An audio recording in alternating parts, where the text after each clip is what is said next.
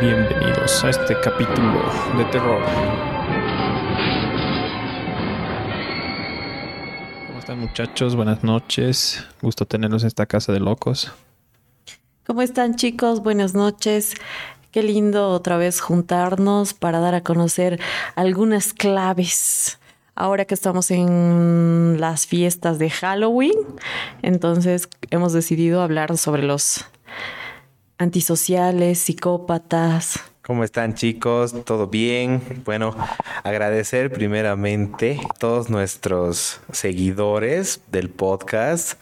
Hemos recibido muchas palabras de apoyo, entonces eso nos motiva a seguir adelante, ¿no? Y poder seguir compartiendo con todos ustedes todas las preguntas, dudas y más cosas sobre este apasionante mundo, ¿no? De la salud mental, la psiquiatría y estas cosas, ¿no? Entonces, súper bien. Y ahora, como dice pues la ANE, eh, pues, estamos en Halloween, terrorífico y queremos hablar de eso, ¿no? De, de, personajes y situaciones terroríficas dentro de la salud mental, ¿no? Exacto, ¿no? Y una de las cosas que mi papá siempre decía, por ejemplo, era de que no hay que tenerle miedo, por ejemplo, a los fantasmas, a los duendes y demás, porque al final de cuentas uno nunca los ve, pero a los seres humanos son los que más terror. Hay que tener más miedo a los vivos que a los muertos. Exacto, ¿no? Entonces, hoy día es un capítulo especial justamente de estas personas que aterran, eh, la verdad, ¿no? Como dijo Anne, los antisociales. Y, bueno, los psicópatas, que es otro mundo, ¿no? Es otra ciencia inclusive.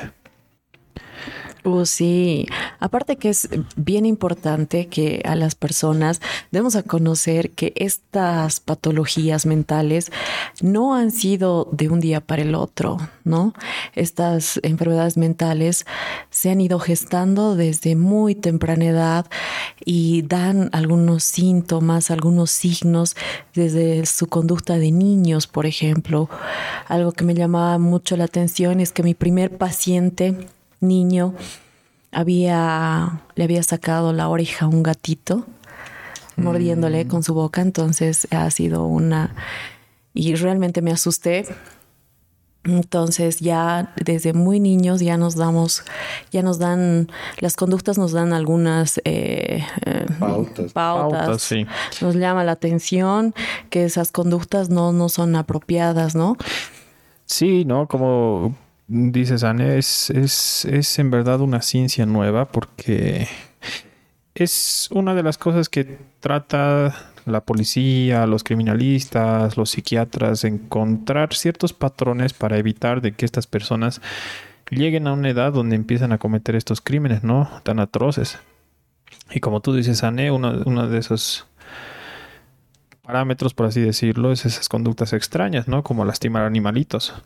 Sí, correcto. No sé si ustedes eh, en la clínica, eh, en la consulta, por ejemplo, no, no sé si han visto algunos pacientes, por ejemplo, yo a niños que tienen un trastorno de la conducta, el trastorno disocial, mmm, muchas veces cuando indago sobre sus papás, no, pues, o sea, son padres que consumían sustancias, son padres que venían de con algo con alguna, um, con violencia intrafamiliar y todo eso. No sé si a ustedes les ha pasado, pero a mí muy frecuentemente hay estudios que los padres que consumen sustancias pueden tener hijos, o sea, tienen la predisponibilidad de desarrollar algún tipo de eh, patología mental más que a otros.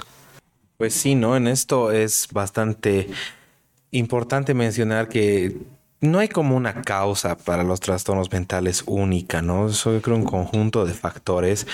Y en cuanto a lo que es, por ejemplo, la personalidad antisocial, por una parte, que se caracteriza pues por, como hablábamos de las personalidades ¿no? en, otros, en otro episodio, es una forma de pensar, actuar, sentir, relacionarse con los demás. Y entre una de esas formas de personalidad está pues la personalidad antisocial, ¿no ve? Y esta personalidad antisocial pues tiene sus, sus rasgos, sus características. Yo creo que vamos a poder ir, ir, mencionando algunas importantes. Por ejemplo, la violación o no observación de las normas. Y eso es a todo nivel, ¿no?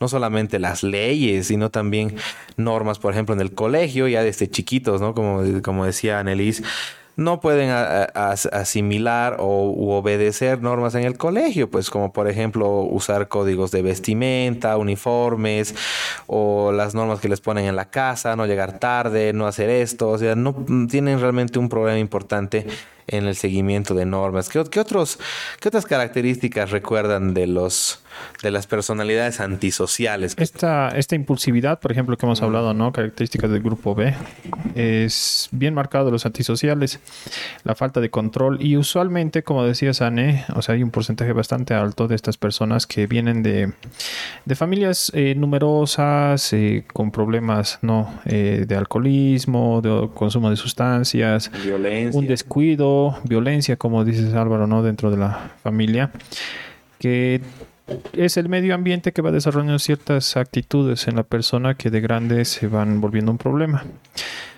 Mm, por ejemplo, es muy frecuente que te digan, mi hijo es muy mentiroso muy mentiroso, muy manipulador, puede mentir, eh, hasta acusa de, de violación eh, también en, un trastorno disocial, que lo llamamos así en niños, es característico que ellos puedan portar armas también, no estamos muy lejos de que puedan portar armas.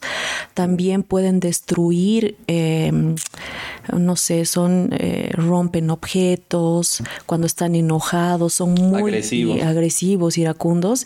Y también lo que vi era que roban ¿no?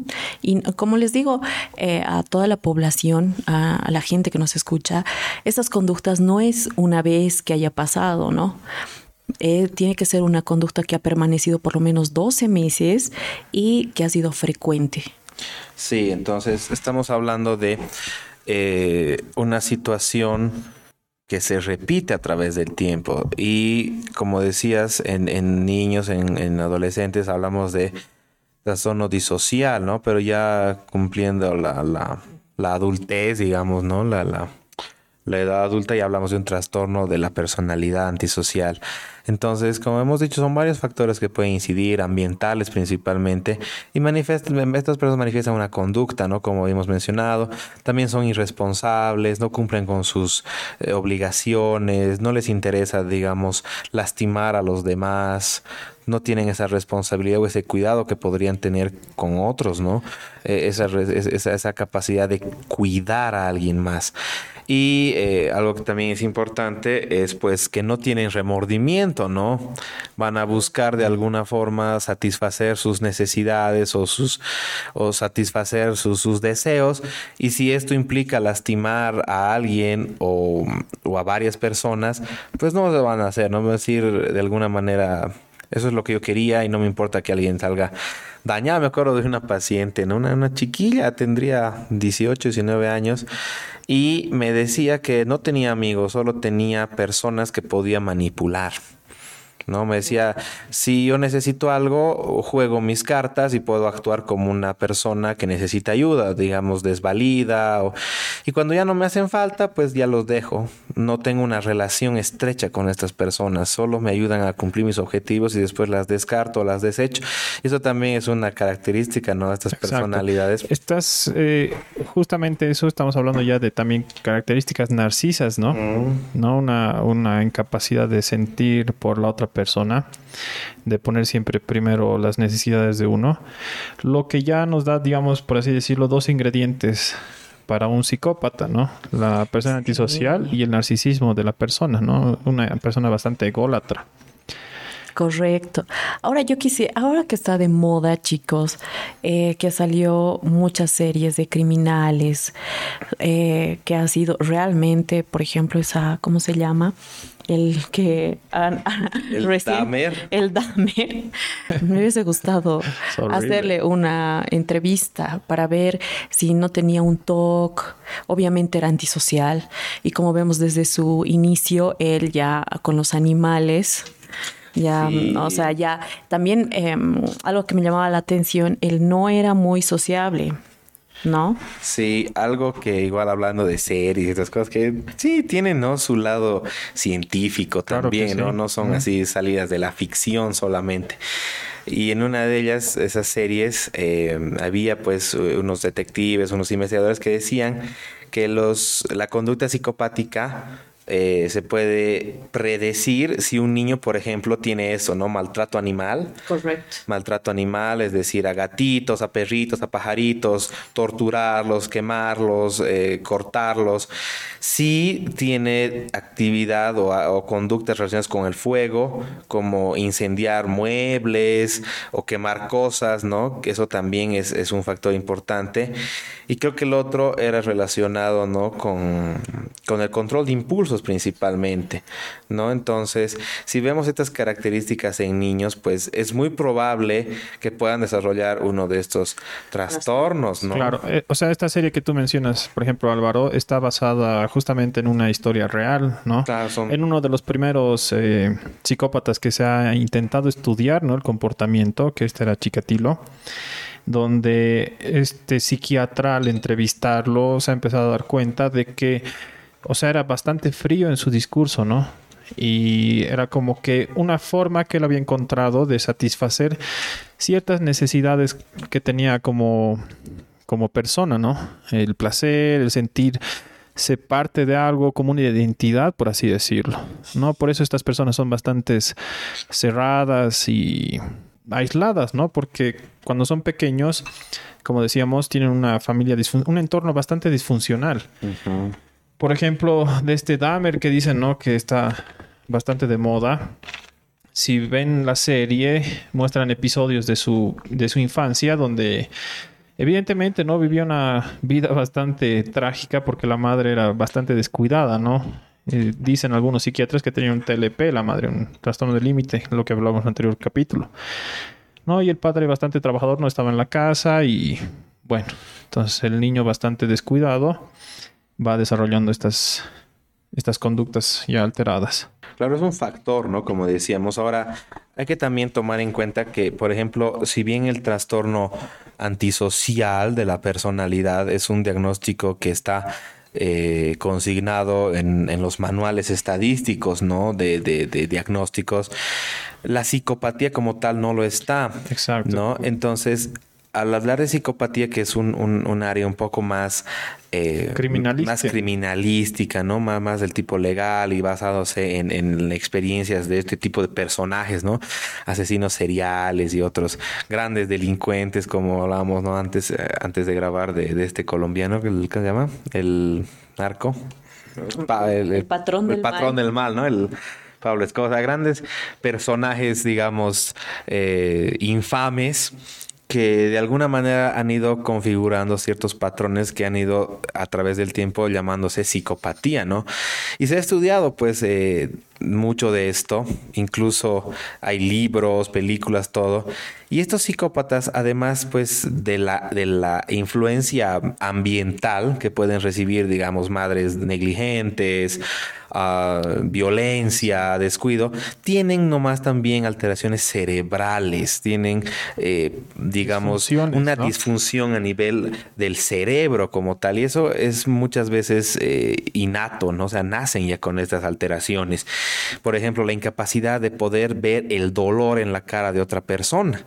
Cuando lo están torturando o matando o haciéndole un daño muy grave, y la otra persona está llorando o pidiendo por su vida, estas personas son incapaces de poder ver en la cara de la, de la víctima el dolor y por eso no se frenan. Y eso es una alteración ya eh, a nivel de los circuitos cerebrales, ¿no?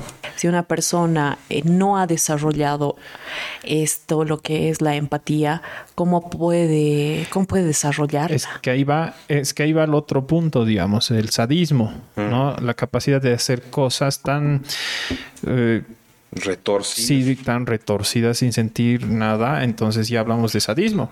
Y ahí entramos a lo que ya es la triada eh, oscura de la personalidad, ¿no? Como tú decías, Álvaro.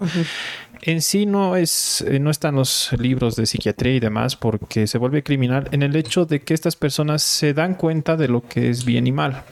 ¿no? Ahí está la diferencia con otras enfermedades psiquiátricas. Su juicio está conservado. Exacto. Ellos saben de, que matar no es correcto pero como no tienen esa sensación de culpa, le meten nomás.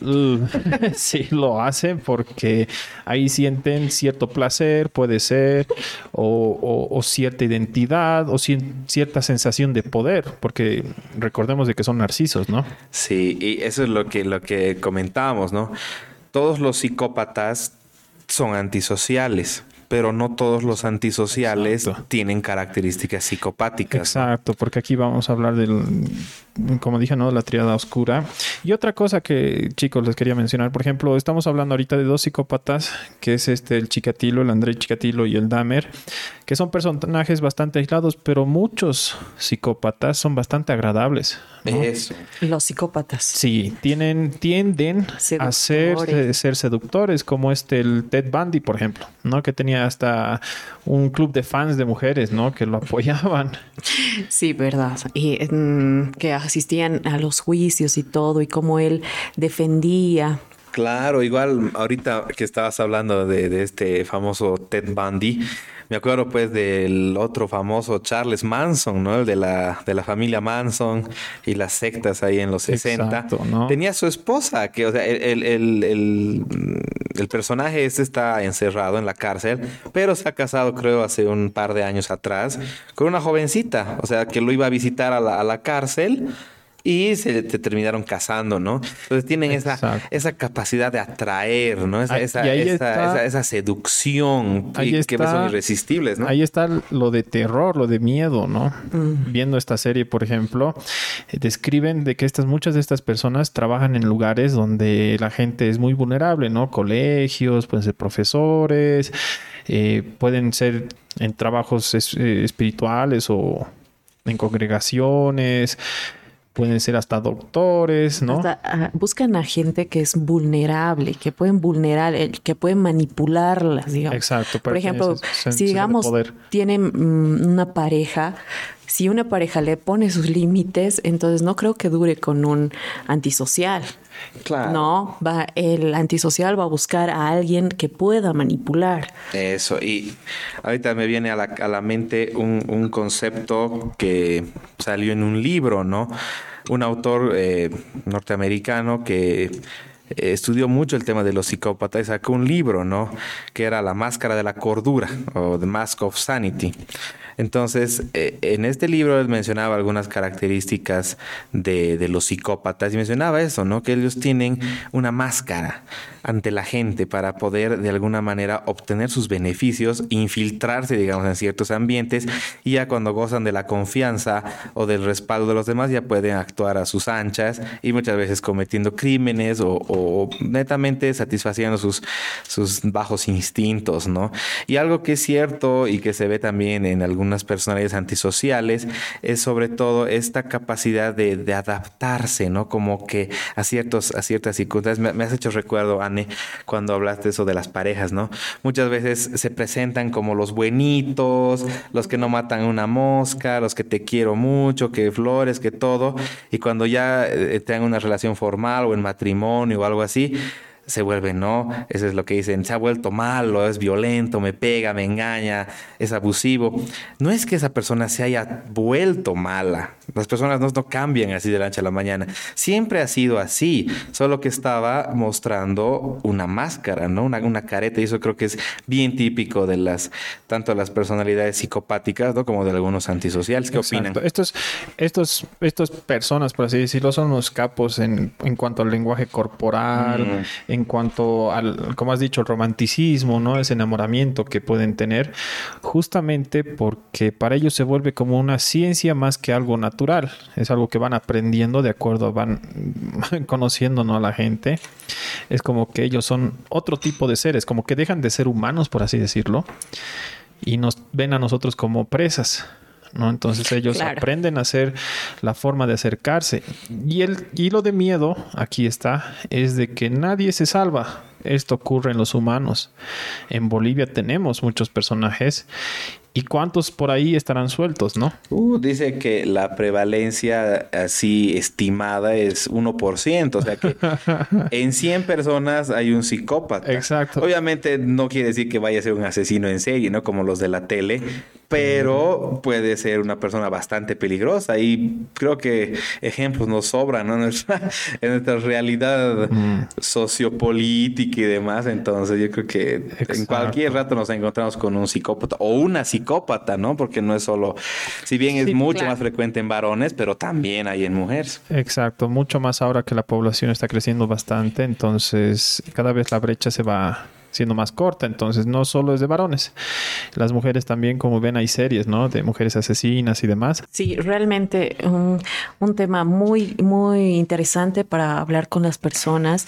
Y yo a, la población les dejo, ¿no? Con el mensaje de que mm, si... Tengan miedo. Ah, sí. Mucho miedo. De estas personas. No, que te cuiden. O sea, en realidad yo creo que de alguna manera no podemos confiar ciegamente en nadie, ¿no? Y hay que también empezar a ver, a notar, a percibir estas señales en las, en las personas que nos rodean antes de que nos volvamos de alguna manera víctimas, ¿no? Exacto. Si notan que alguna persona es muy agresiva, muy violenta, miente, impulsiva. impulsiva, engaña, parece que no se arrepiente de lo que hace, siempre busca dar la vuelta a la tortilla, como se dice, ¿no? O sea, evitar la culpa, justificar sus, sus, actos negativos, tratar de él tener siempre la razón o ella, son, como dicen, ¿no? Por ahí banderas rojas que hay que estar atentos, ¿no? Sí, correcto. Y bueno, estas personas también eh, tienen tratamiento, ¿no? Eso tendríamos que hablar de qué tratamiento. Encerrarlas y que Pero eh, es importante hablar también del tratamiento, ¿no? Estas personas que ahora nos están escuchando, imagino que algún antisocial nos está escuchando, entonces se debe estar riendo y decir, bueno. Mm. Mientras tenga lo que quiera, todo bien. ¿Qué tratamientos tenemos disponibles en Bolivia para estos pacientes? Lobotomías para Solamente terapia, ¿no? y difícilmente hay es que es, es, un área que creo que la psiquiatría se ha quedado muy corta, ¿no? Si bien existen medicamentos que pueden hacer que las personas que tienen esta violencia, esta, estas características puedan de alguna manera estar como, como zombies, ¿no? Como se dice, pero no van a cambiar su esencia, no van a dejar de ser quienes son. Los medicamentos no cambian a las personas de una manera radical, ¿no? Entonces, eh, y, algo que es importante y no me van a dejar mentir es que estas personas no van a ir al psiquiatra por cuenta propia, no van a decir, ay, tengo un problema. Sus familiares. Sus familiares o es porque están en la cárcel y eh, de alguna manera reciben, reciben esta, esta consulta psiquiátrica, pero no es porque ellos lo busquen. Exacto. Uh, bueno, usualmente los que buscan son los que tienen otro tipo de rasgos de personalidad, ¿no? Que va afectando su cotidianidad pero así psicópatas como tal no existe un tratamiento. Tratamiento. Hasta el momento no hay, ¿no? Entonces lo único que nos queda es cuidarnos mucho. Sí. Eso y tengan miedo, mucho miedo. bueno chicos, eh, mm, me encantó el que hablemos de este tipo de personalidades. Yo creo que vamos a seguir con personalidades, porque así para terminar de todo, eh, de todos los grupos. Y bueno, pero así, hablando de esto, Anne, me, llama la atención. ¿Tú crees que hay un margen más amplio de actuación si identificamos de manera temprana a niños con estas características o es que ya están como que condenados a, a ser psicópata, aunque, aunque intentemos trabajar con ellos desde chiquis? La verdad no tengo experiencia porque no he visto, digamos, en mis pacientes ver la evolución mm. de ellos todavía, pero pienso que si podemos intervenir antes y detectar, por ejemplo, que el paciente tenga un TDAH que puede estar asociado, un trastorno mm, oposicionista desafiante ya desde mucha, muy temprana edad, podemos tratar y evitar, ¿no? Algunas... Ah, menos complicaciones. Ah, claro, menos complicaciones. Pero así ya, eh, no, no, la verdad no lo he visto. No sé si tú, Fer, has visto el desarrollo, como un paciente que ves desde temprana edad, que ya tiene estos síntomas. Claro, o sea, en sí faltan muchos estudios en realidad porque es muy difícil uno darse cuenta. Estamos hablando de familias disfuncionales. La mayor parte. La mayor parte de los casos. Estamos hablando de factores genéticos que no están bien establecidos. Entonces, es algo bien sombrío. Por eso nuestro especial de hoy, ¿no? Claro. Ah, pero hablando de eso también dejar algo claro, ¿no? No solamente los, los chicos que han estado en ambientes de privados o, o, con pobreza o con condiciones negativas van a desarrollar este tipo de problemas. También hablemos de que hay esto en, digamos, entre comillas, cunas de oro, igualito. Esto no, no, no es, ah, no es eh, determinante, digamos, la condición eh, social, social, ambiental, económica, ¿no? Esto se da en, como se dice, hasta en las mejores familias y no porque... Por las eh, alteraciones neurobiológicas de la patología. Exacto, no estamos hablando de temas del entorno no quiere decir de que por pobre... Que sea determinante. Exacto. Claro. Porque igual hay disfunción en familias ricas, ¿no? Y bueno chicos, eh, gracias por venir a esta casa de locos el día de hoy. Se cuidan mucho en la calle.